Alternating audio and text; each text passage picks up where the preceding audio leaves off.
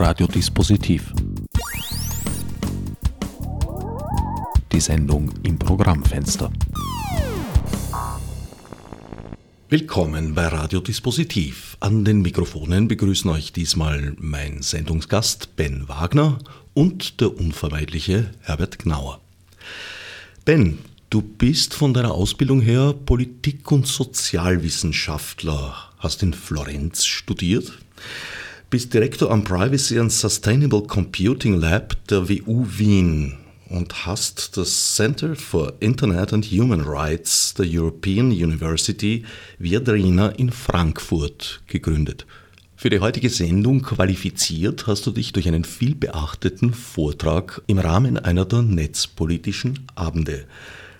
Privacy and Sustainable Computing. Unter Privacy können wir uns mittlerweile, glaube ich, alle etwas vorstellen. Was versteht man unter Sustainable, also nachhaltigen Computing? Ja, da arbeiten wir selber dran, weil wir auch gemerkt haben, dass es viel Arbeit braucht, um herauszufinden, was eigentlich Sustainable Computing sein könnte. Und je länger man forscht, je genauer man da nachbohrt, stellt man fest, dass eigentlich ziemlich viele Menschen davon sprechen, aber teilweise sehr unterschiedliche Dinge damit meinen. Aber es gibt so einen Gesamtrahmen, der alles umfasst. Und das ist diese Idee, dass vieles, was in der Informationstechnik, beim Computing im Moment stattfindet, nicht unbedingt besonders nachhaltig ist.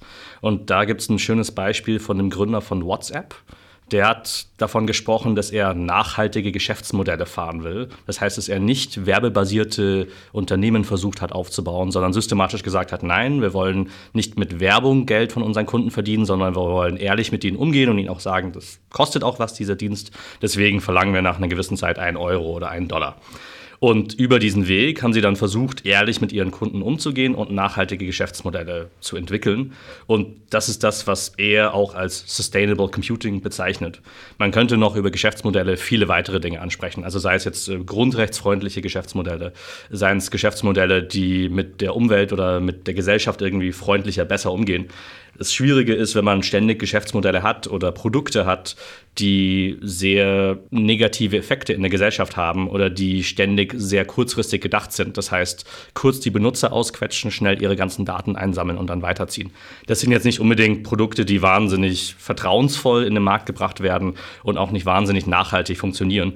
Und wir sehen leider im Moment einen Überfluss an wenig nachhaltigen Produkten und die Frage stellt sich dann so ein bisschen, wie kann man diese Produkte weiterentwickeln, wie kann man sie umgestalten, damit sie nachhaltiger sein könnten. WhatsApp ist aber ein Gratisdienst. Mittlerweile, ja, seitdem es von Facebook aufgekauft worden ist und seitdem die Gründer ja auch etwas ihr Geschäftsmodell geändert haben. Also es ist schon so, dass da mittlerweile sehr viel passiert ist und äh, man muss auch immer dazu sagen, es ist immer der Anspruch, es zu versuchen.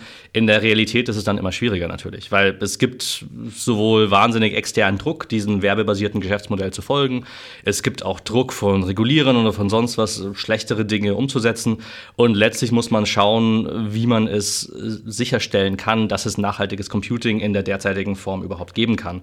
Weil es gibt von verschiedenen Seiten so viele Einflussnahmen, dass es immer wieder dann, selbst bei Leuten, die versuchen, Sustainable Computing zu verfolgen, zu Geschäftsmodellen oder zu Produkten führt, die nicht ganz so nachhaltig sind. Was allerdings oft nicht geplant ist. Also ich meine, wenn ich jetzt länger zurückdenke, MySpace wäre, glaube ich, gerne etwas nachhaltiger gewesen, als es dann wurde. Genau, aber das hat ganz stark mit dieser Vorstellung von so dieser Art von, einerseits gibt es ja dieses Mantra in Silicon Valley, dieses Move Fast and Break Things und andererseits die Vorstellung, dass es so eine Art kreative Disruption gibt, die dazu führt, dass ständig neue Wirtschaftsbereiche aufgearbeitet werden müssen durch die Digitalisierung. Und einerseits ist es natürlich richtig, man kann nicht so tun, als ob die Digitalisierung nicht da wäre, das wäre totaler Quatsch. Die Frage ist, inwieweit man das in einer Art und Weise tun muss, die nachher schlecht ist für die Gesellschaft, schlecht für die Beschäftigten und die schlechte Geschäftsmodelle mit sich bringt, die erzwungenermaßen dann auf bestimmte Geschäftsbereiche aufgedrückt werden, ohne dass ein zwingender sozialer oder gesellschaftlicher Nutzen dabei entsteht. Und dadurch entsteht so ein bisschen so, man würde das vielleicht in, in, anderen Debatten Heuschreckenkapitalismus nennen oder sowas in der Art. Das ist der Versuch quasi in kurzer Zeit sehr stark Dinge aus Gesellschaft auszuquetschen. Das hängt ganz stark auch mit diesem Verständnis zusammen von Daten als das neue Öl und Big Data als äh, Heilsversprechen und Lösung aller Probleme. Wenn man davon ein bisschen wegkommt und auch anders über Dinge nachdenkt und auch nachhaltigere Geschäftsmodelle sich vorstellt, dann kommt man auch zu anderen Entwürfen von Digitalisierung und die sind dann in Idealfall nicht nur nachhaltiger, sondern haben auch einen, äh, einen Anspruch, der über einfach nur Geld verdienen hinausgeht. Wie ist dieses Lab für Privacy and Sustainable Computing an die WU geraten? Würde man ja fast eher in der TU oder am Juridikum oder auch bei den Sozialwissenschaften vermuten. Es ist eine spannende Frage. Also ich war bei der Gründung nicht dabei. Das war eine Gründung von äh, Sarah Spiekermann und Axel Pollaris äh, zusammen mit Sabrina Kirein, die damals die erste Direktorin war. Und das Spannende für mich ist, dass äh, ich kenne jetzt die österreichische Universitätenlandschaft nicht so gut, dass ich jetzt definitiv sagen könnte, wo das am besten hinpassen würde. Was ich aber definitiv sagen kann, ist, dass es extrem gut an die WU passt, weil man eine wahnsinnige Vielzahl an Orten hat, die diesen Wirtschaftsbegriff systematisch in Frage stellen. Und sei das jetzt das Nachhaltigkeitszentrum, was wir in der WU haben, sei es die verschiedenen Programme, die es da gibt zur Sustainability and Responsibility, sei es da die Dinge, die quasi auch im Gründungszentrum entwickelt werden. Da gibt es eine Vielzahl von Akteuren, die sich systematisch mit dem Begriff von Wirtschaft auseinandersetzen und sich letztlich fragen, was soll Wirtschaft in der heutigen Gesellschaft tun. Und dafür passt es für mich hervorragend. Ich habe eher das Gefühl, dass wenn man zu stark in die Technik hineinrutscht oder rein aus sozialwissenschaftlicher Perspektive sich das anschaut, dass man dann relativ schnell abgelenkt wird von den eigentlichen Fragen. Ich kenne das sehr gut. Ich habe ja relativ lange Politik studiert und dann auch äh, in verschiedenen Ecken dazu auch gearbeitet. Und wenn man mit Politikwissenschaftlern diskutiert, wenn ich da mit meinen Studenten diskutiert habe, war es dann oft so die, ja, wir brauchen eine neue Institution, die alle Probleme löst und die muss dann irgendwie, es ist so wie so diese Plak plakative Politikerforderung Facebook zerschlagen. Dann ist alles ganz einfach und es funktioniert ganz entspannt. Und was wir brauchen, was aber nicht oft genug stattfindet, ist ein stärkeres Hinterfragen der Geschäftsmodelle, die dahinter stehen und auch ein stärkeres Hinterfragen von, was für Normen, was für Werte stehen da dahinter, auf denen diese Ideen gründen. Und wenn man das systematisch macht, dann funktioniert das nicht nur ganz wunderbar an der WU, sondern man muss auch sagen, wir haben ein echt großartiges Team, mit dem wir das machen können. Weil wir sind ja nicht nur Techniker oder nicht nur Wirtschaftswissenschaftler, sondern ich würde ungefähr sagen, die Hälfte des Teams vielleicht sind Informatiker. Dann haben wir noch einen ordentlichen Block an Psychologen, ein paar Philosophen, ein paar Sozialwissenschaftler. Und so entsteht eine ganz gute Mischung, die, das könnte man auch an jeder anderen äh, Universität machen, aber an der WU passt es echt gut. Also ein interdisziplinäres Team. Genau. Die Ökonomie ist ja generell äh, sozusagen die Primärwissenschaft geworden oder naja, die Wissenschaft vielleicht weniger, aber grundsätzlich sehe ich, dass unsere Welt momentan ja vorwiegend nach ökonomischen Prinzipien aufgebaut ist. Das ist in vielen Bereichen tatsächlich der Fall. Und ich finde es deswegen auch ganz spannend, weil es da ganz interessante Forschung dazu gibt, was passiert, wenn Ökonomie oder Gruppen von Ökonomen in unterschiedlichen Bereichen stärker oder schwächer werden. Das sieht man ganz deutlich daran zum Beispiel, dass wenn in bestimmten Finanzministerien neue Gruppen oder neue Ideologien von Ökonomen einkehren, auf einmal ganz andere Finanzpolitik gemacht wird. Da gibt es äh, vielfältige Forschung dazu. Das erkennt man aber auch daran, wie der Nobelpreis in Ökonomie verteilt wird und was dabei für Ökonomen aus bestimmten Bereichen gepriesen werden oder nicht gepriesen werden. Und je nachdem, wer dann den Preis bekommt, bestärkt es natürlich bestimmte Strömungen oder nicht. Es soll aber umgekehrt auch heißen, es gibt eine ganz große Vielzahl an nicht nur an Ökonomen, sondern im breiteren Sinn an Wirtschaftswissenschaftlern, die sich mit diesen Fragen auseinandersetzen. Und letztlich ist es in den Systemen, in denen wir leben, unabdingbar, einfach darüber nachzudenken, nicht nur wie die Welt ist, sondern wie sie sein könnte. Das heißt ja noch lange nicht, dass man äh, alles immer in Frage stellen muss, aber das heißt schon, dass wenn man sieht, dass Dinge nicht funktionieren, dass man dann fragen kann, wie man es besser machen kann. In der Entwicklung der digitalen Technologien, dem sogenannten digitalen Wandel, war längere Zeit die technische Entwicklung allem anderen voraus. Inzwischen versucht man sie auf juristischem Wege ein wenig einzufangen, soweit möglich. Dein Vortrag beim Netzpolitischen Abend, den ich eingangs angesprochen habe, stand unter dem Thema Probleme digitaler Plattformregulierung und das geht sehr stark in den juristischen Bereich hinein. Wo siehst du da die grundlegenden Schwierigkeiten? Also es gibt verschiedene Schwierigkeiten. Zunächst mal ist das größte Problem, das man da ähm, sich anschauen muss, die Konzentration an sich. Dass wir wenige große Plattformen haben, die sehr mächtig sind und die letztlich selbst die Regeln bestimmen. Darüber hinaus hat man dann auch ein großes Missverständnis, was existiert zwischen Politik, auch zwischen Firmen und auch zwischen Netzszene ein Stück weit, was eigentlich wie reguliert werden soll und was sinnvolle Regulierungsparameter sein könnten. Und das führt letztlich dazu, dass man dann in einem sehr populistischen Moment äh, bestimmte Dinge beschließt, die dann vielleicht beim genaueren Hinsehen gar nicht so optimal sind. Und es führt halt auch dazu, dass man Probleme verschärft, die teilweise schon vorhanden sind, aber dadurch, dass man das Problem nicht richtig erkennt, nicht in der Lage ist, diese Probleme zu verschärfen.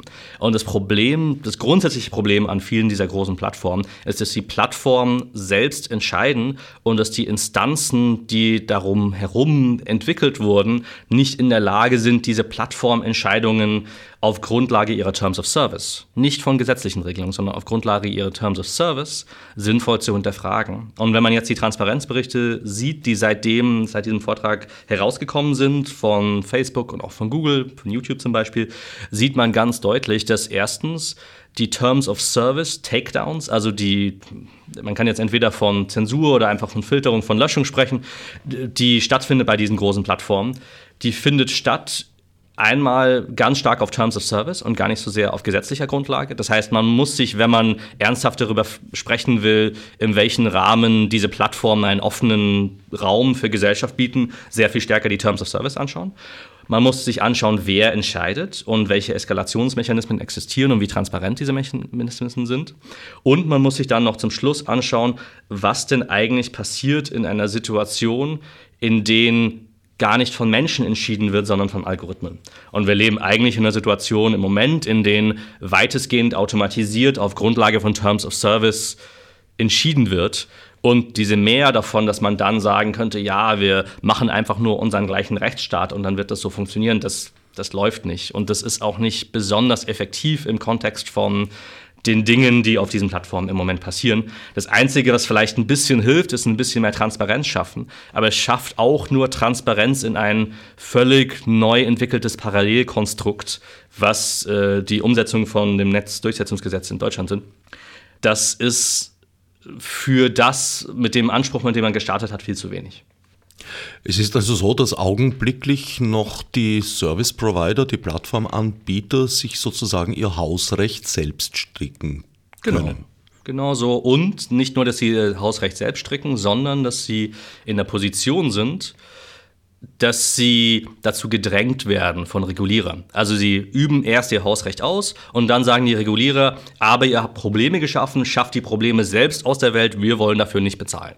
Und das führt letztlich dazu, dass sie nicht nur ihr Hausrecht ausüben, sondern auch systematisch weiter in diese Rolle des Sprachregulierers, des äh, Entscheiders, was gesagt werden kann, im Netz gedrängt werden.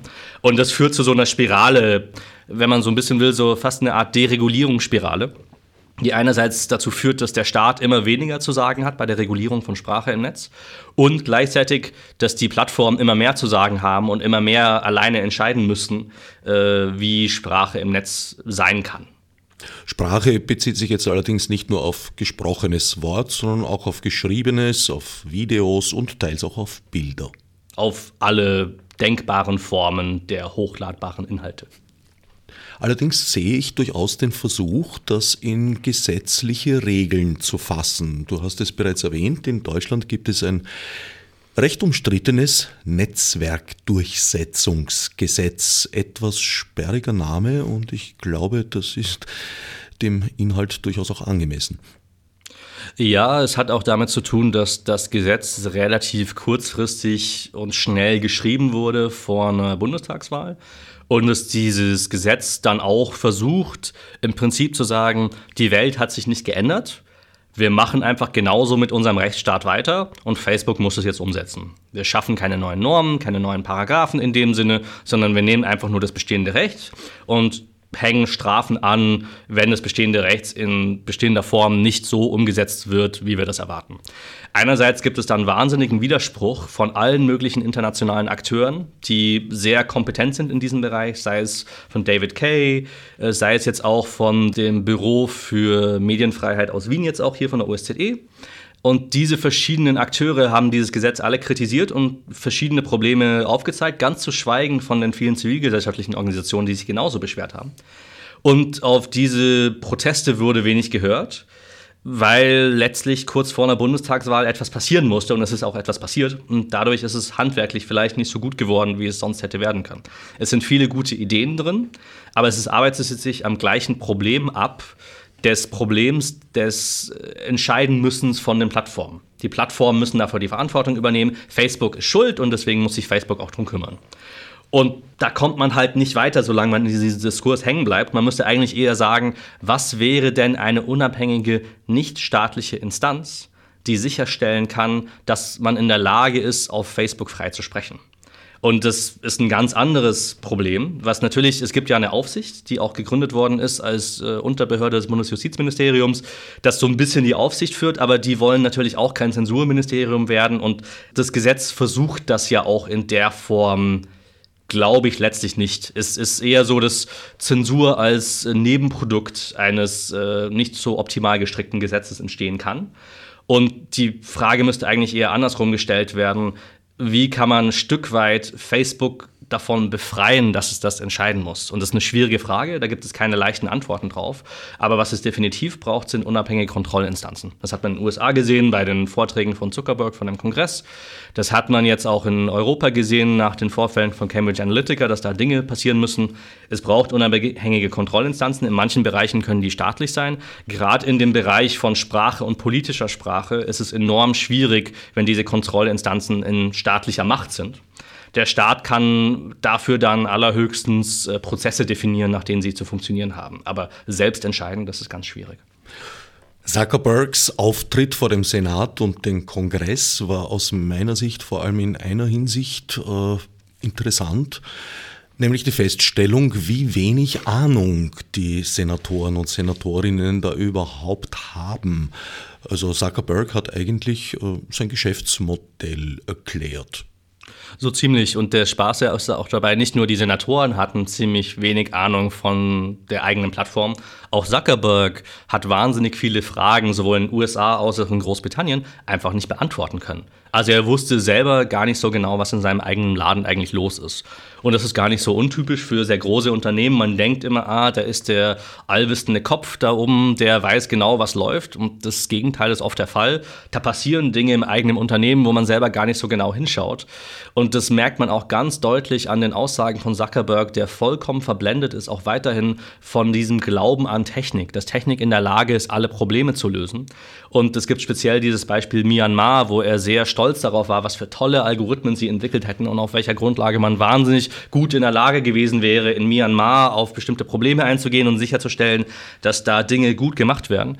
Und man stellt letztlich fest, dass das, was dann da passiert, gar nicht so optimal war. Die Zivilgesellschaft, die sich dann aus Myanmar erklärt hat und gesagt hat, das war eigentlich alles ziemlich schlecht, was Facebook gemacht hat, ist dann gar nicht zur Sprache gekommen. Und man merkt halt, dass diese Idee, man kann die Welt schon irgendwie mit Technik retten, man muss einfach nur die richtige Technik einsetzen, an seine Grenzen stößt. Und zwar ziemlich deutlich.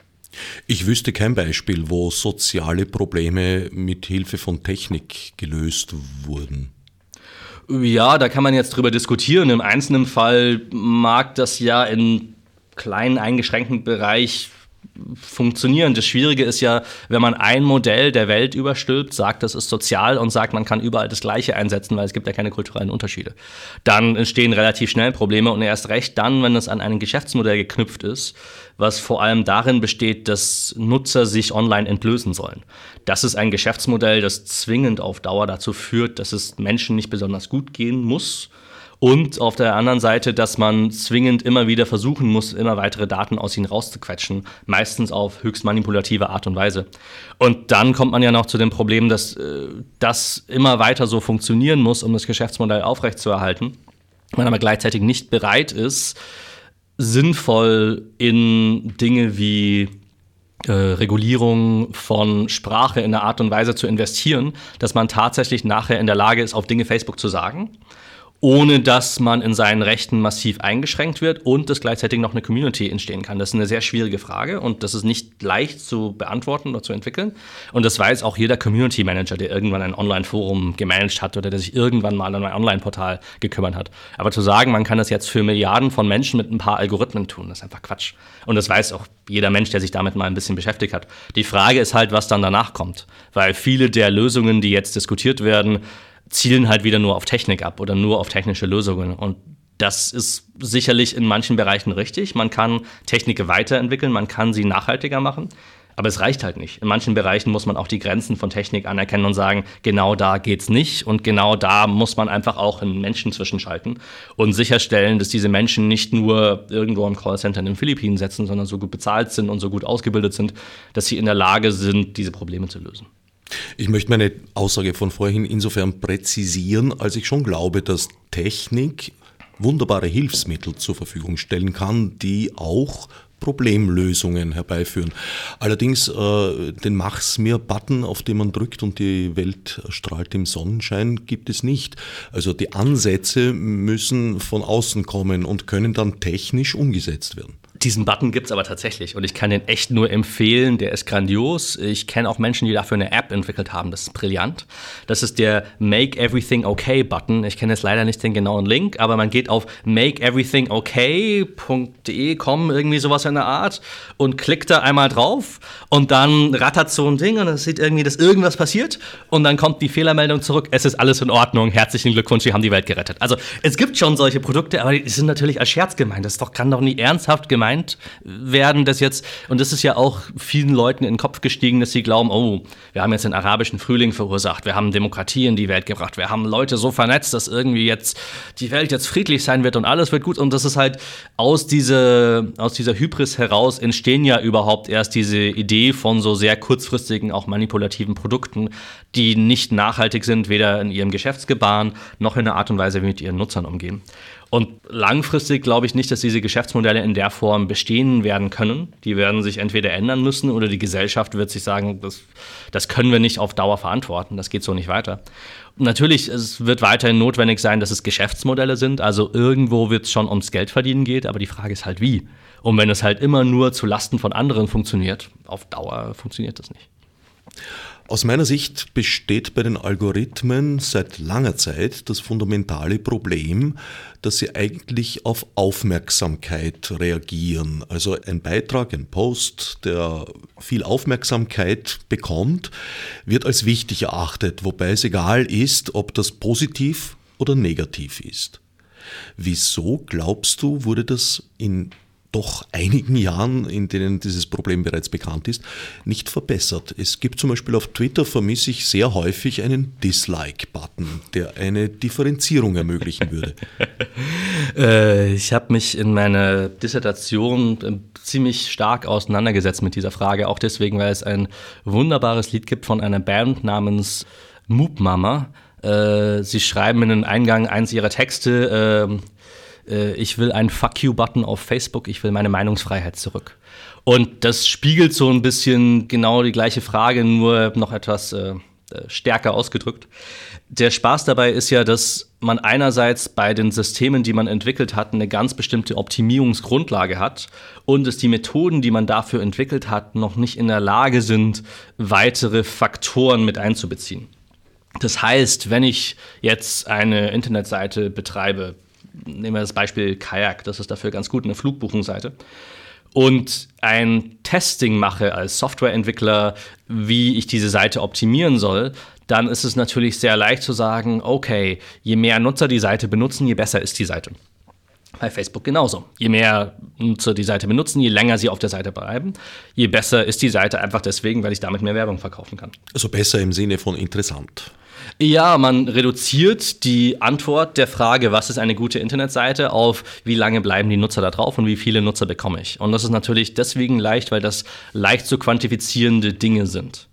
Hingegen ist es sehr viel schwieriger zu quantifizieren, wie geht es den Nutzern auf der Seite, mögen sie die Seite, ist das interessant? Haben Sie das Gefühl, dass Sie irgendwie einen Wert haben, der über diese Seite hinausgeht, der in der Seite vermittelt wird? Und das sind Dinge, für die man relativ viel Zeit und Aufwand benutzen muss, das meistens gar nicht vorhanden ist. Und die Schwierigkeit entsteht dann daraus, wenn ich ständiges A-B-Testing mache, wenn ich ständig versuche, meine Produkte zu optimieren, auch im Sinne von einem Geschäftsmodell, wie jetzt bei Kayak, komme ich relativ schnell an Produkte, die dann ziemlich manipulativ sind, weil sie dann so kleine Dinge einbauen, auch wenn sie gar nicht wahr sind, wie zum Beispiel, es gibt nur noch drei Hotelzimmer, die zur Verfügung Verfügung sind, jetzt schnell buchen, bevor die Hotelzimmer weg sind. Auch wenn es überhaupt nicht stimmt. Man baut dann einfach solche Elemente ein, weil sie besonders effektiv sind darin, Leute zum Buchen zu vermitteln. Und man missbraucht oder nutzt dabei bestimmte psychologischen Tricks, um sicherzustellen, dass Nutzer sich benehmen, verhalten gegenüber dem Modell, das man da entwickelt hat. Und das ist das, was letztlich auch bei Facebook passiert. Man optimiert auf einen bestimmten Parameter und nur dieser zählt als Erfolg. Und das ist plötzlich genau das Gleiche, wie wenn man bei Volkswagen jetzt sagt, wir wollen nur Gewinne machen und scheißen darauf, was unsere Kunden denken. Das ist das Gleiche in Grün. Das ist jetzt deswegen für Informatik oder für Wirtschaft jetzt in der Form nicht ungewöhnlich. Das passiert überall. Die Frage ist, wie man Metriken und Verfahren einzieht, dass man Dinge messen kann, die nicht nur Geld und Erfolg sind oder Engagement oder Klicks oder Nutzer und wie man es auch schafft, systematisch so in Prozesse von Entwicklung von IT einzubauen, dass das nachhaltig berücksichtigt werden kann. Weil das eine ist, wenn der Entwickler kommt und sagt, hier, ich finde das irgendwie nicht gut, ich will das jetzt irgendwie nicht machen oder ich will irgendwie das anders programmieren. Das kann der Chef dann vielleicht noch irgendwie abstreiten oder sagen, hier und ne. Es ist was anderes, wenn eine Gruppe von Entwicklern kommt und sagt, hey, wir haben uns das angeschaut gemeinschaftlich, wir finden das alle nicht gut und das finden auch die Menschen, die ansonsten, mit denen wir ansonsten so zusammenarbeiten würden in unserer Community, alle nicht gut. Deswegen verweigern wir uns da kollektiv sowas zu entwickeln. Und es ist nochmal was anderes, wenn auf Grundlage dieses Kollektiven nicht gut findet, man konkrete Prozesse hat, die man einsetzen kann, wo man sagen kann, aber lieber Chef, es ist gar nicht so schlimm, wir haben hier einen konkreten Prozess, auf dessen Grund Grundlage man das anders machen kann. Und das funktioniert und das ist auch schon ausgetestet worden. Weil dann ist man in der Lage, ganz anders zu argumentieren und dann entstehen auch ganz andere Geschäftsmodelle und Produkte. Die differenzierte Meinungsabgabe allerdings alleine wird es auch nicht verbessern. Bei YouTube zum Beispiel gibt es das ja. Da kann ich äh, positiv Thumbs up oder negativ Thumbs down voten. Und da gibt es einen jungen Mann, der weit mehr Thumbs Down sammelt auf seinen Videos, damit aber sehr erfolgreich ist. Sein äh, selbst definiertes Ziel ist es, äh, the first billionaire of YouTube zu werden. Und er hat, würde ich mal sagen, gar keine schlechten Chancen. Das ist natürlich ein Mechanismus, den es in herkömmlichen Medien auch gegeben hat. Also die negative Sensation ist immer noch besser als gar keine Sensation. Ist das so einer der Punkte, bei denen die digitalen Technologien Problemstellungen, die es eigentlich immer schon gegeben hat, erst richtig sichtbar und wirksam machen? Ich glaube, ich würde es genauso sehen wie du. Das ist relativ ähnlich wie das, was wir schon kennen. Mir geht es dabei weniger um den konkreten Mechanismus von einzelnen Videos in dem Sinn, sondern die Frage, wie man systematisch ein System so umgestalten kann, dass es bessere, positivere, andere Effekte hat. Also die Frage sozusagen, braucht es Thumbs Up oder Thumbs Down? Braucht es auch einen Fuck You-Button? Braucht es andere Formen von Buttons? Also was für Buttons müssten da existieren, um nachher letztlich eine sinnvolle Community darauf entstehen zu lassen? Und das ist eine Frage, die auch Weiterentwicklung von Plattformen bedeuten wird, aber halt im Sinne von einer Weiterentwicklung, die mit den Nutzern zusammen stattfindet. Also das Schwierige ist ja bei YouTube, bei Google, bei Facebook, dass die Plattform oft komplett und sehr stark geändert wird, beispielsweise des äh, Rankings auf Google Search oder bei dem Facebook-Algorithmus sehr rigoros geändert werden, ohne dass das überhaupt an Nutzer kommuniziert wird, weil man Angst vor Gaming hat. Und die Angst ist natürlich zu einem gewissen Maß berechtigt. Auf der anderen Seite, wenn man das sinnvoll mit Nutzern zusammen machen will, kann man das nur auf transparente Art und Weise machen. Das funktioniert auf Dauer nur, wenn man mit den Nutzern zusammen das entwickelt und nicht nur sagt, wir machen das irgendwie alleine für uns. Und dadurch entsteht ja dann überhaupt diese Schwierigkeit von Nutzer gamen die Plattform dann anders. Sie versuchen dann, wie jetzt genannt, ähm, negative Sensation oder positive Sensation als Mechanismus auszunutzen. Und den Mechanismus wird es immer geben. Man wird den Mechanismus jetzt nicht mit der Plattform loswerden. Man kann ihn aber sinnvoller kanalisieren oder beeinflussen.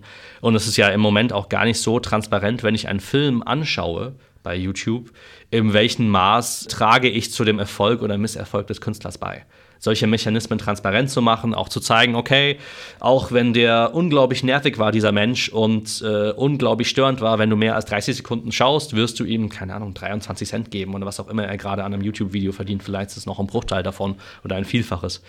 Und das Entscheidende ist, dass dadurch, dass das nicht transparent ist für den Nutzer, der Nutzer sich auch nicht bewusst entscheiden kann und sagen kann, ach, das ist schreckliches Content oder das ist irgendwie vulgär oder das ist meinetwegen auch, das ist etwas, was ich so schlecht finde, das will ich gar nicht unterstützen, ohne das Wissen, dass indem ich das gerade anschaue, ich das mit unterstütze.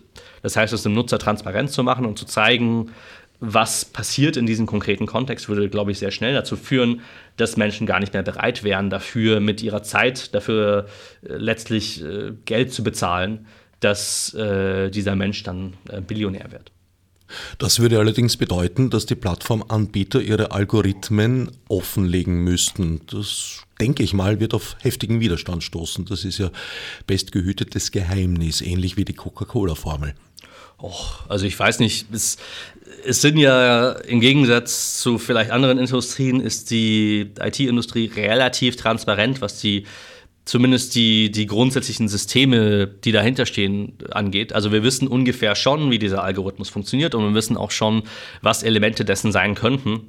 Das heißt, so weit ist es gar nicht, wenn jetzt gesagt wird, zum Beispiel, das ist jetzt nicht der genaue Algorithmus, aber das sind die Variablen, die wir einsetzen. Oder das sind die, die relevanten Dinge, die in den Algorithmus eingespeist werden. Das sind die Datensätze. Das ist das, was entschieden wird. Und ganz entscheidend, wie wir es vorher schon besprochen haben, das ist die Variable, auf die optimiert wird wenn man das weiß, wenn man weiß, worauf optimiert wird, also Engagement jetzt zum Beispiel oder auf andere Dinge, kann man schon ganz viele andere Dinge sagen. Und wenn man dann noch weiß, welche Training-Sets und so weiter eingesetzt werden, wenn das äh, Machine Learning-Verfahren setzt und so weiter, also da geht schon relativ viel.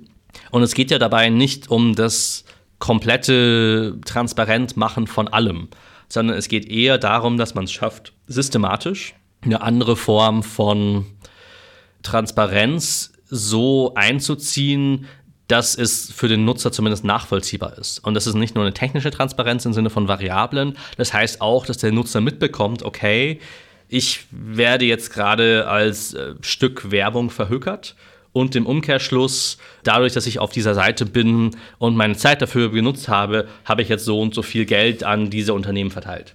Und das sind Dinge, die eigentlich ziemlich trivial sind. Die sind ja auch weitestgehend bekannt in der Forschung. Das sind aber Dinge, die dem Nutzer nicht transparent gemacht werden. Und die Kombination aus stärkerer algorithmischer Transparenz mit auch stärkerer Transparenz in den User Interfaces äh, führt einerseits natürlich dazu, dass äh, Menschen dann vielleicht sagen, oh, das will ich gar nicht oder da will ich nicht teilnehmen dran. Aber es führt auch dazu, dass Nutzer bewusster damit umgehen können. Ich würde gar nicht sagen, dass nachher die Plattformen zumindest schlechter gestellt sind oder irgendwie anders zwingend arbeiten müssen als davor. Sie müssen halt begreifen, dass sie in einer Situation sind, wo ihre Effekte auf Gesellschaft so massiv sind, dass sie erzwungenermaßen in eine Situation kommen, in der sie diese Verantwortung auch ernst nehmen müssen. Und das heißt letztlich deutlich mehr Transparenz und deutlich mehr Verantwortung für übernehmen. Da fiel mir jetzt gerade ein als Idee, ein Zählwerk darzustellen, wo dem Nutzer oder Nutzerin gezeigt wird, ja, so und so viel wurde bereits an diesem Besuch von Ihnen verdient. Zum Beispiel und so und so viel von ihren persönlichen Daten würden dafür ausgegeben. Also da gibt es viele Forschungsprojekte, die darüber diskutieren. Es gibt auch einige kleinere Unternehmen, die das versuchen. Und ich glaube, langfristig wird es auch kommen. Es ist eher die Frage, wie lange es dauert, was auf dem Weg dahin passiert und wie viele unproduktive Kongressanhörungen wir uns noch anschauen müssen, bevor wir so weit sind, uns einzugestehen, dass die Nutzer ein bisschen mehr Macht benötigen werden und äh, dass die Plattformen ein bisschen transparenter sein müssen. Aber dass es auf Dauer passiert, ist eigentlich relativ offensichtlich. Tatsächlich hat Wolfi Christel vor einiger Zeit einen bemerkenswerten Vorschlag gemacht, äh, nämlich diese berühmten OK-Buttons, okay also wo man zustimmen kann, muss, eigentlich tut man es äh, mehrfach täglich, glaube ich, jeder und jede, äh, dass dieses Website Cookies verwendet und den Besuch analysiert, hat Wolfi Christel vorgeschlagen, dazu zu schreiben, wir geben Ihre Daten an 34 Drittanbieter weiter und tun dieses und jenes. Würdest du das als sinnvoll betrachten? Sehr sinnvoll und ähm, ich würde auch noch so gar einen Schritt weiter gehen. Man könnte ja diese Buttons ein bisschen ehrlicher gestalten im Sinne von, äh, es gab jetzt immer wieder ähnliche Vorschläge auf Twitter oder auch auf anderen Kanälen, die dann vorgeschlagen haben, man könnte ja auch nicht nur ähm, äh, Klick OK, sondern auch auf dem Button draufschreiben, was man dann wirklich macht. Und da steht dann oft dann irgendwie drauf, äh, Click und Submit.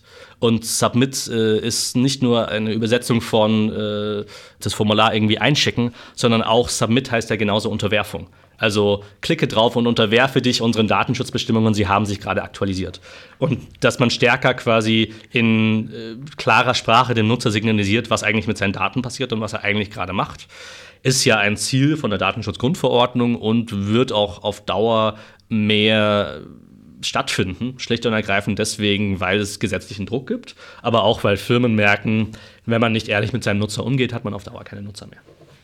Datenschutzgrundverordnung wäre jetzt natürlich die Möglichkeit für eine Abzweigung. Wir befinden uns ja hier in Österreich, wo der Datenschutzgrundverordnung zumindest mal fürs Erste so ziemlich alle Zähne gezogen wurden. Das ist sicherlich schwierig und ich wundere mich da auch ein bisschen, weil ich als Mensch, der jetzt noch nicht so lange in Österreich wohnt, eigentlich immer dachte, das wäre ein eines der großen Vorzüge, wenn man Zeit in Österreich verbringt, dass man auch viel mit Menschen zu tun hat, gerade in Wien, aber auch anderswo in Österreich, die sich sehr stark mit Datenschutz beschäftigen. Und es ist eigentlich auch eines der Dinge, für die Österreich in Europa bekannt ist. Ist das so? Bis vor kurzem war das so, dass man zumindest immer wieder aus Österreich datenschutzfreundliche Meldungen bekommen hat. Max Schrems. Genau. Aber das ist jetzt äh, trotzdem etwas, was man in Europa wahrnimmt, weil es in Europa anderswo so in der Form nicht stattgefunden hat. Und wenn man jetzt wahrnimmt, dass äh, gerade die neue Regierung ganz anders über Datenschutz denkt, dann ist das nicht unbedingt positiv, sondern eher verwirrend. Es hat eher den Effekt, dass man, was vielleicht ein Standortvorteil gerade am entwickeln war und auch definitiv weiterhin werden könnte, äh, so ein bisschen konterkariert wird mit dem Argument, ja, aber Geschäftsinteressen. Und das ist nicht so richtig standortpolitisch sinnvoll und es ist auch nicht sinnvoll von dem Hintergrund her, dass man Österreich, wenn man nicht mehr so stark mit Datenschutz assoziiert, ist die Frage, womit denn dann? Weil im Bereich, wir können unsere Daten an den nächstbietenden Verhökern konkurrieren schon ganz viele andere Länder. Da ist jetzt kein wirklicher Vorteil für ein, gerade für ein europäisches Land irgendwie zu gewinnen. Und einen Unterbietungswettlauf jetzt zu starten mit anderen Ländern, das ist totaler Quatsch. Das macht überhaupt keinen Sinn, rein standortpolitisch gesehen. Mich hat das Ganze auch sehr überrascht. Also ich habe fest damit gerechnet, wie es vor einiger Zeit mit der Registrierkasse war eine ähnliche Situation. Auch da sind alle fünf vor zwölf draufgekommen, huch, es besteht Handlungsbedarf. äh, und dann hat man das halt einmal äh, einschleifen lassen und gesagt, okay, gut, wir schaffen noch eine Frist und noch eine Frist. Und äh, insofern wurde das mehr oder weniger auf informellem Weg behandelt. Ähnliches habe ich da auch erwartet, dass man da gleich mit einem Gesetz drauf schießt, dass man dann frecherweise auch noch Deregulationsgesetz nennt, hat mich trotzdem überrascht. Und ich wundere mich, äh, was wird wohl in Leuten vorgehen, in niedergelassenen Ärzten zum Beispiel oder bei KMUs, all jene also, die an der Umsetzung der DSGVO bereits begonnen haben zu arbeiten und da viel Zeit und Geld investiert haben. Und wenn dann auch noch die Wirtschaftskammer dazukommt und sagt, ja, wir finden es super, dass das jetzt sozusagen gar nicht stattfindet, würde ich mich einigermaßen verarscht fühlen. Verarscht ist noch das Geringste. Also man muss ja überlegen, man hat sich dann jahrelang vorbereitet, man hat alles Mögliche gemacht, um compliant zu sein und auch gut mit dieser neuen Verordnung umgehen zu können. Und dann wird so kurz vor knapp der Stecker gezogen, gesagt wird, jetzt wird alles anderes gemacht. Und es wird ja jetzt auch die nächsten Jahre so weitergehen. Das heißt, es schafft maximale Rechtsunsicherheit, bis es nicht irgendwann gerichtlich entschieden ist. Und in der Zwischenzeit sind österreichische Firmen, die mit dieser Rechtsunsicherheit umgehen müssen, systematisch schlechter gestellt vor allen anderen europäischen Firmen. Das heißt, man hat dem Standort Österreich für die nächsten Jahre massiv geschadet. Man hat IT-Firmen das Leben extrem schwer gemacht, aber allen anderen Firmen genauso. Und man ist in einer Situation, wo man jetzt sich ernsthaft, was haben sie sich überhaupt dabei gedacht?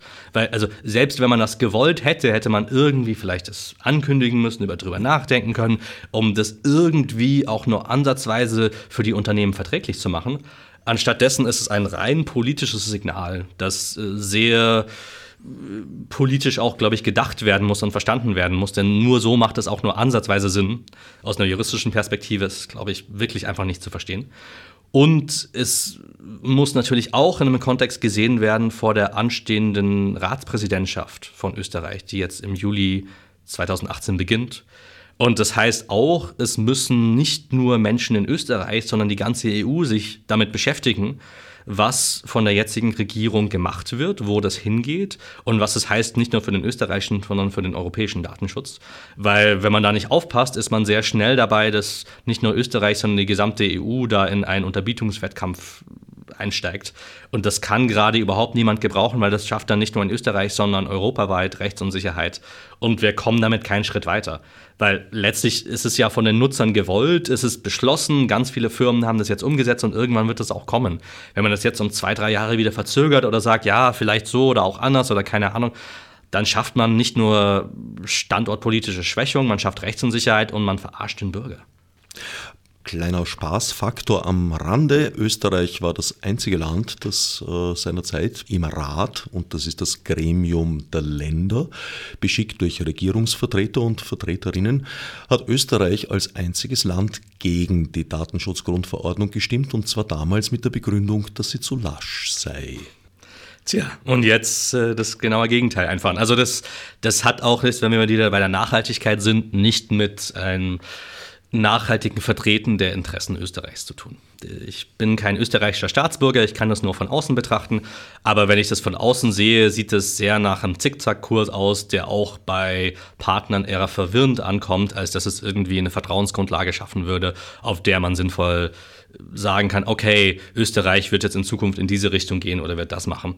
Und das ist in den internationalen Beziehungen überhaupt nicht optimal, aber das ist gerade in einem Bereich von Grundrechten nicht optimal, weil man eigentlich da so eine gewisse Solidität von einem staatlichen Akteur erwartet. Also wenn man da dagegen sein will, kann man dagegen sein in bestimmten Formen von Verständnis von, wie die Datenschutzgrundverordnung umzusetzen ist, aber da muss man das systematisch langfristig angehen und gut begründen. Und jetzt, wie gesagt, diese kurzfristigen, schnellen Maßnahmen, die sehr schlecht gemacht sind, das führt niemanden äh, dazu, dass man jetzt sagt, oh, da will ich jetzt große Investitionen in Österreich tätigen, sondern es schafft einfach nur Rechtsunsicherheit. Zurück nochmal zu den Plattformregulierungen. Einer der Gründe, weshalb das als notwendig erachtet wird, ist ja das Überhandnehmen von Fake News und Hate Speech. Beides nicht neu, aber beides bislang in einem gewissen Rahmen gehalten. Da gab es halt Medien und die waren mehr oder weniger arriviert, haben ihr Publikum gehabt, äh, allerdings das Publikum konnte nur zu einem sehr geringen Teil, nämlich in Form von Leserbriefen zum Beispiel, daran selber teilhaben. Jetzt ist jeder und jede potenziell selbst ein Medienunternehmer. Und damit ist das Ganze in Dimensionen explodiert, die unvorstellbar waren noch vor kurzer Zeit. Ich glaube, wir sind aber schon ein bisschen über diesen Punkt hinaus. Also wenn jeder oder jeder Medienunternehmer wäre, hätten wir, glaube ich, viele der Probleme nicht, die wir jetzt haben. Als alle noch in den Frühzeiten des Internets Medienunternehmer waren und alle ihre eigenen Blogs betrieben haben, war dann auch klar, dass so man jetzt nicht nur äh, Internetinhalte bereitstellt, sondern auch als äh, Plattform selbst sozusagen stärker dafür Verantwortung übernimmt, was auf meinem eigenen Blog gerade stattfindet. Und wenn man jetzt die Kommentarspalten sieht von diversen Zeitungen, aber auch von diversen Online-Plattformen, stellt man fest, dass Nutzer zunehmend weniger bereit sind, die Verantwortung für das, was sie im Netz schreiben, zu übernehmen oder dass sie einen besonderen Spaß daran haben, sei es äh, Trolle zu sein, sei es auch in gewissem Maß äh, wirklich äh, extrem aggressive Dinge zu schreiben, die man vielleicht anders in der Form so nicht sagen würde. Und das würde man, glaube ich, in der Form auf dem eigenen Blog nicht schreiben. Man kann also ein bisschen konstatieren, diese Zentralisierung und auch diese Plattformisierung des Internets führt auch zu einer seltsamen Verantwortungsdiffusion, die ganz stark auch mit den Rollen der Plattform verknüpft ist das heißt noch lange nicht jetzt, dass wir irgendwie anfangen müssen zu sagen, es müssen alle Real Names einführen und jeder muss sich dann mit Ausweis identifizieren, bevor er überhaupt anfängt, auf einer Plattform da einen Post zu schreiben. Aber es heißt schon, dass man sich fragen muss, wie man Verantwortung so sinnvoll verteilen kann in digitalen Räumen, dass Menschen sich für das verantwortlich fühlen und gut damit leben können Und das ist, glaube ich, im Moment nicht der Fall sondern äh, es, man tut so, als ob das was anderes wäre, als ob das ein künstlicher Raum wäre, der gar nicht Effekte auf die tatsächliche Realität, die angeblich was ganz anderes wäre, äh, hätte. Und das führt dann letztlich dazu, dass man sehr schnell in Debatten kommt, die man nachher, wenn man das am nächsten Morgen anschaut, gar nicht eigentlich vertreten könnte. Und diese Kultur, die da entsteht, die ist teilweise sehr bewusst, aber ich glaube zum ordentlichen Teil auch sehr unbewusst. Und die passiert dann einfach und das hat ganz stark mit Plattformdesign zu tun. Das heißt, man muss sich fragen, wie man die, die Rolle der Plattform so umgestalten kann. Und das heißt nicht mit Sensoren, sondern mit klugen Andersformen von Debattenformen, von Formen von Entwicklung von Foren, von Communities, um letztlich gesunde Debattenkulturen zu erzeugen. Weil das Problem ist ja nicht nur, dass äh, durch einen einzelnen Zensor freie Meinungsäußerung eingeschränkt wird, sondern alle Menschen, die vorher schon gehen, weil sie von der Verrohung der Debattenkultur so angeekelt sind oder solche Probleme damit haben, dass sie gar nicht mehr bereit sind, in die Debatte einzutreten, deren Meinung wird ja auch weggenommen. Deren Fähigkeit, sich auszudrücken, wird ja auch eingeschränkt. Und das ist meistens so, dass es disproportional viele Minderheiten betrifft dass erst dann, wenn eine ordentliche Debattenkultur existiert, Menschen, die jetzt äh, aus bestimmten Minderheiten kommen, äh, erst bereit sind, an der Debatte teilzunehmen, weil sie sich sicher fühlen. Und wenn die Debatte in eine bestimmte Richtung abschweift, diese Menschen als allererstes aufhören, sich zu äußern.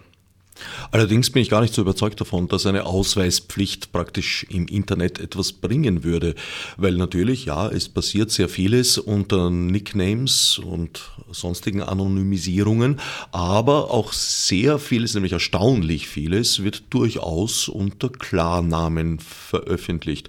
Und da haben wir die Situation, dass äh, das Internet zwar kein rechtsfreier Raum ist, wie oft fälschlich angenommen wird. Nein, es gelten selbstverständlich äh, dieselben gesetzlichen Regelungen wie im Realraum unter Anführungsstrichen auch.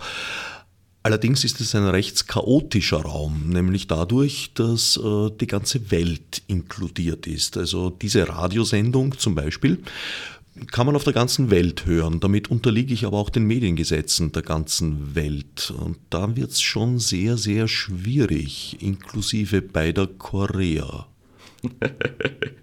ja, ähm, Nordkorea ist vielleicht ein Beispiel, was man nennen könnte. Ich fände es jetzt echt spannend, wenn wir in der nächsten Sendung einen nordkoreanischen Gast haben. Vielleicht bekommen wir das ja noch hin, da tut sich ja gerade viel. Aber man kann sich auch Südkorea anschauen in diesem Kontext. Es gibt die Plattform Cyworld, die äh, im Jahr, ich glaube, es war 2012, es ist sicher fünf, sechs Jahre her mindestens, gehackt wurde und es gab vorher ein Gesetz in Südkorea, das alle Nutzer dazu gezwungen hat, wenn sie diese Plattform benutzen wollen, ihre Ausweisdaten anzugeben. Und da wurde, weil Cyworld das beliebteste soziale Netzwerk in Südkorea war, auf einmal die Ausweisdaten von einem ganzen Land an einen Hacker weitergegeben. Und mehr als die Hälfte des Landes war davon betroffen. Das heißt, man schafft ganz neue Sicherheitslücken, man schafft ganz neue Probleme und es ist, wie du sagst, gar nicht klar, ob man da überhaupt irgendwas damit löst. Ich glaube, man muss noch viel stärker in diese Frage hineinkommen, was bringt Menschen dazu, sich so zu verhalten? Wann fühlen sie sich Teil von Communities und wann fühlen sie sich auch so, dass sie sich respektvoll begegnen? Und es hat ganz wenig mit Klarnamen zu tun. Anonymität ist nur ein ganz kleiner Bruchteil von dem, wie man soziale Interaktion denken kann oft, wenn man sich auf der Straße mit jemandem trifft, hat er überhaupt keine Ahnung, wie dieser Mensch heißt. Aber man würde jetzt auch nicht auf die Idee kommen, ihn irgendwie anzubrüllen auf eine Art und Weise, wie es online teilweise üblich ist. Oh, manche schon, aber relativ selten. Relativ selten. Und das passiert erstaunlich selten dafür, dass es bestimmt gute Gründe geben könnte, diese Menschen anzubrüllen. Also jetzt nicht so, dass man nicht auch irgendwo manchmal, wenn man bestimmte äh, Debatten liest, nicht auch das Gefühl hätte, manchmal man würde brüllen wollen. Das ist ja ein erstmal ein menschliches Phänomen, dass man sich über Dinge aufregt. Die Frage ist dann, wie schafft man Communities, die im Prinzip mit diesem Wissen umgehen und halt nicht nur diese, weil das ist ja mittlerweile die, die, die platteste Lösung überhaupt, wo man dann irgendwie sagt, ja, wir schaffen die Anonymität aus, dann wird alles gut. Das ist ja totaler Quatsch. Da sieht man ja im Netz, wie du sagst, ständig, dass es nicht funktioniert. Und es ist eher dann die Frage, wie schafft man gesunde Communities? Und vieles von dem wird nicht nur rein mit technischen Lösungen funktionieren. Das heißt, skalieren ist immer ein Problem auf bestimmte Größen. Aber was natürlich ein, ein, umgekehrtes Problem ist, ist, dass man nicht alleine auch mit menschlichen äh, Interventionen weiterkommt, sondern man wird dann auch die Community umgestalten müssen, technisch. Man wird auch mit anderen Tools arbeiten müssen. Und da arbeiten wir auch relativ intensiv dran, weil wir merken, da muss noch einiges passieren. Und da ist die Forschung einfach nicht so weit. Wir haben uns viel zu lange darauf versteift, zu sagen, freie Meinungsäußerung ist ein hohes Gut und deswegen muss sie auf jeden Fall verteidigt werden und keine Zensur. Und dann nicht zu sagen, ja, gut, aber wenn das dann dazu führt, dass Menschen nicht sprechen können, weil sie sich gar nicht wohlfühlen in diesen Ecken und wir dann quasi viele Communities geschaffen haben, die ständig zerstört werden, dann muss man sich ernsthaft fragen, ähm, wie kann man das dann trotzdem schaffen, ohne zu zensieren. Und da gibt es relativ wenig Forschung dazu im Moment, da muss es noch deutlich mehr geben. Vor allem deswegen, weil man dann relativ schnell in Debatten darüber kommt, was wollen wir eigentlich, was für Communities stellen wir uns vor und auch, wenn man sieht, es machen zum Beispiel wahnsinnig viele Zeitungen gerade ihre Kommentarspalten zu. Das heißt, jeden Tag stirbt ein bisschen von dem, was offen im Internet sein könnte und von offenen Austausch sein könnte. Das funktioniert aber nur dann, wenn die Kommentarspalten nicht nur, es geht, glaube ich, weniger um das Betriebswirtschaftliche dabei, einen Raum darstellen, der tatsächlich einen Mehrwert schafft, sowohl für die Autoren als auch für die Leser. Und diesen Mehrwert zu schaffen und immer wieder zu sagen, wie das geschaffen werden kann, das ist eine Herausforderung, aber der Herausforderung müssen wir stellen, sonst wird es immer weniger offene Räume geben. Und diese offenen Räume werden relativ systematisch gerade zugemacht aus total verständlichen Gründen, aber trotzdem verschwinden sie. Ja, vor allem verschwinden damit ja nicht die Meinungen, sie werden nur unsichtbar. Eine der großen Änderungen früheren Zeiten gegenüber ist, dass halt Menschen mit absonderlichen Neigungen und Ansichten einander finden können im Internet und äh, dort Interessensgruppen bilden. Berühmtes Beispiel ist äh, dieser Fall von Kannibalismus, der in Deutschland vor ein paar Jahren äh, Furore gemacht hat. Die beiden hätten einander früher in analogen Zusammenhängen wahrscheinlich gar nicht gefunden. Wenn man die Sachen jetzt aus der Sichtbarkeit verbannt, also die Foren schließt, hat man sie damit ja nicht aus der Welt geschafft, man hat den Spiegel verhängt. Und das Internet bietet ja auch Möglichkeiten, abgeschlossene Räume zu finden. Und ich denke, das kann man einerseits technisch schwer verbieten und sollte man wahrscheinlich auch gar nicht.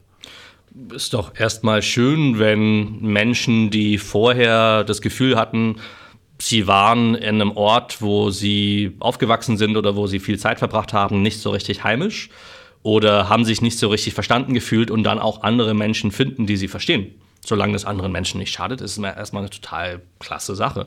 Wobei ich sicher bin, dass es auch vor dem Internet schon irgendwo ein, keine Ahnung, ein äh, monatliches Treffen der Kannibalisten irgendwo auf der Welt gab. Mit Sicherheit. Äh, vielleicht, äh, je nachdem, wie das äh, ausgestaltet war, wurde die Gruppe dann größer oder kleiner, aber grundsätzlich war das ein Treffen, das mit Sicherheit schon äh, seit Jahrhunderten oder Jahrtausenden irgendwo stattgefunden hat. Und die Treffen wird es auch immer weitergeben. Das ist äh, weder sinnvoll, es zu verbieten, noch das zu wollen. In dem Moment, in dem es anderen schadet, kommt es natürlich, stößt so etwas an seine Grenzen. Das ist natürlich klar. Und dass da dann auch irgendwann sich Polizei oder andere Dienste dafür interessieren, ist auch klar. Das ist dann aber deren Aufgabe, da reinzugehen und sich darum zu kümmern und äh, dieses dann zu sagen, äh, wir verschließen das oder verbieten das, wenn es anderen schadet selbstverständlich. Das ist irgendwie logisch, wenn man das irgendwie sinnvoll begründen kann, wie der Schaden existiert und wie der entsteht, auf jeden Fall. Aber ganz oft geht es ja gar nicht so sehr um den Schaden, der anderen entsteht, sondern um Abneigungen, die existieren gegenüber bestimmten Gruppen oder gegenüber bestimmten äh, Vorstellungen von, wie man zu leben hat oder nicht zu leben hat. Und da ist das Internet eigentlich ein schöner Ort, weil das erstmal diesen Austausch ermöglicht zwischen Menschen, die vorher das Gefühl haben, ich bin ja total seltsam und jetzt feststellen, ach, da gibt es andere, so seltsam bin ich gar nicht. Wie könnten wir es erreichen, dass die Foren, dass die Plattformen eine sachdienlichere, sinnvollere Diskussionskultur entwickeln? Ich glaube, das ist einerseits eine Mischung aus anderem Design, also Weiterentwicklung von dem bestehenden technischen Design und halt in ähm, nochmal deutlich machen mit den Leuten, die diese Plattform betreiben, welche Aufgabe sie eigentlich in Gesellschaft haben sozusagen. Also nicht im Sinne von, sie haben jetzt eine gesetzliche Aufgabe, sondern eher, dass ihre Plattform etwas ermöglicht, was es sonst nicht geben würde und dass es einen Wert hat, dass diese Plattform existiert und dass sie nicht bei Google oder Facebook irgendwo dis äh, diskutieren muss, sondern dass es auch anderswo geht. Und dass diese Debattenkultur entstehen kann und es existieren kann. Ich finde immer das Beispiel von Hossein Darakshan total schön. Das ist ein iranischer Blogger, der ziemlich lange eingesperrt war im Gefängnis für seine Arbeit in Blogs.